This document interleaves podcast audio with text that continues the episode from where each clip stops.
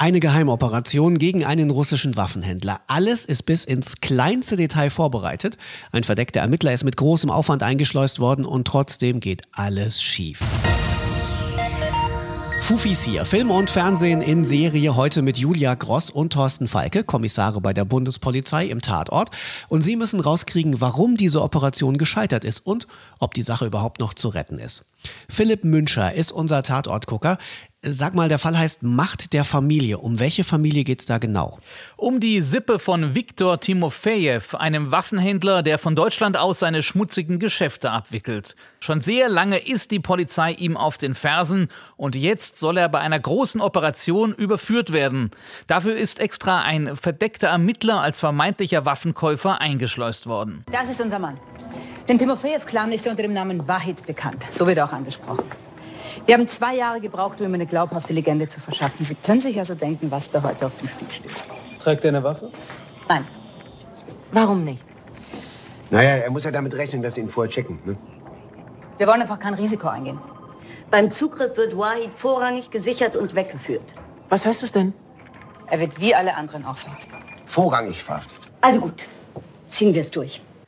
Aber die Aktion läuft nicht nach Plan und sie endet schließlich in einer Katastrophe für die Ermittler, vor allem für Kommissarin Julia Gross. Hä? Warum das denn? Ja, Gross ist gerade erst zur Hauptkommissarin befördert worden und leitet den Einsatz. Als der dann in die Hose geht, möchte sie am liebsten die Brocken hinschmeißen. Wir sind gescheitert und ich ziehe die Konsequenzen. Was soll das heißen, Sie kündigen? Jetzt hören Sie auf mit dem Unsinn. Lassen Sie uns lieber überlegen, wie wir beide aus dem Schlamassel rauskommen.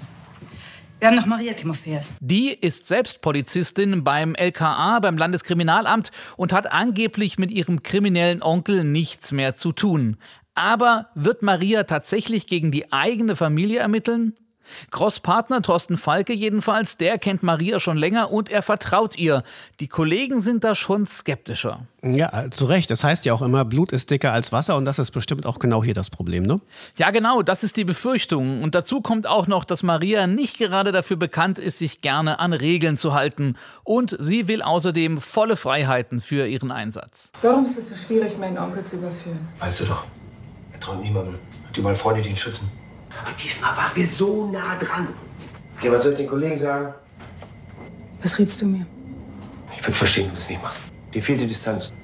Ich möchte Zugang zu sämtlichen Spuren und Ermittlungsakten. Ohne Einschränkungen. Kannst du dafür sorgen? Klar. Ihr gebt mir keine Anweisung. Ich tue, was ich für richtig halte. Solange du dich an die Gesetze hältst.